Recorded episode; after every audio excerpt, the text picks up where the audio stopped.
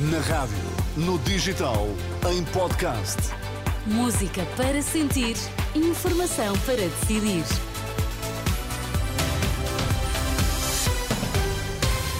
Atualizamos agora toda a informação na Renascença. Vamos saber quais os títulos em destaque nesta edição das quatro. Luís Montenegro garante que não haverá coligação com o Chega e admite conversações com o CDS. Lei da imigração em França é um escudo que fazia falta, diz Emmanuel Macron. Um governo do PSD viabilizado pelo PS não vai acontecer, é convicção de Eurico Brilhante Dias. Em entrevista ao programa Hora da Verdade da Renascença e do Jornal Público, o líder parlamentar do PS acredita que se ganhar as eleições legislativas, o PSD vai coligar-se com o Chega esse cenário não vai acontecer. Quando eu digo que não vai acontecer, é assim: se houver uma maioria à direita, o PSD vai fazer um acordo com o Chega.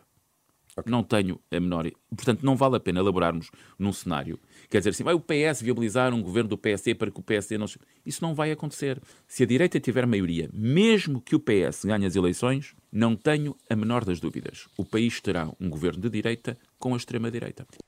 O líder parlamentar do PS, Eurico Brilhante Dias, em entrevista ao programa Hora da Verdade, da Renascença e do Jornal Público. Entretanto, esta noite, Luís Montenegro garantiu que não haverá coligação com o Chega.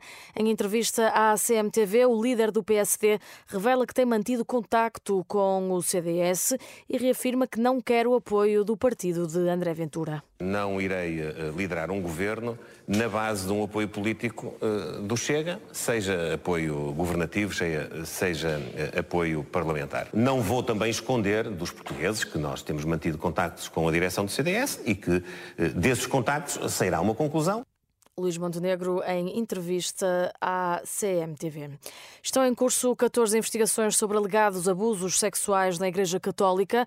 Outras 30 já foram arquivadas. São dados enviados à Renascença pela Procuradoria-Geral da República. Os inquéritos resultaram de denúncias com origem na Comissão Independente para o Estudo de Abusos Sexuais e também do Grupo Vita e do Patriarcado de Lisboa. Ainda segundo a PGR, três dos inquéritos em curso resultam de duas denúncias enviadas através da Presidência da República. O presidente francês defende a lei da imigração aprovada esta quarta-feira no Parlamento. Emmanuel Macron fala da necessidade de lutar contra os fluxos de imigrantes que chegam ao país de forma irregular. Em entrevista esta noite ao canal France 5, Macron diz que o diploma é como um escudo que fazia falta à França.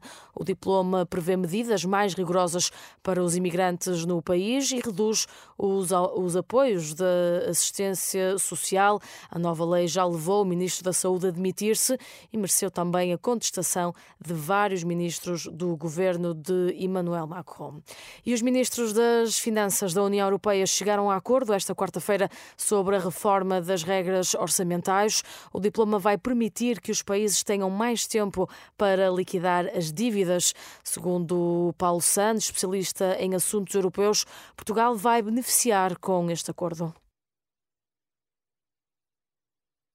Portugal naturalmente beneficia com esta com esta dimensão que não é tão exigente, que não, enfim, apesar de ter metas quantitativas, contra o endividamento em particular, permite investimentos e reformas que de outra forma poderiam ser impedidos. Portanto, eu acho que Portugal ganha com isso.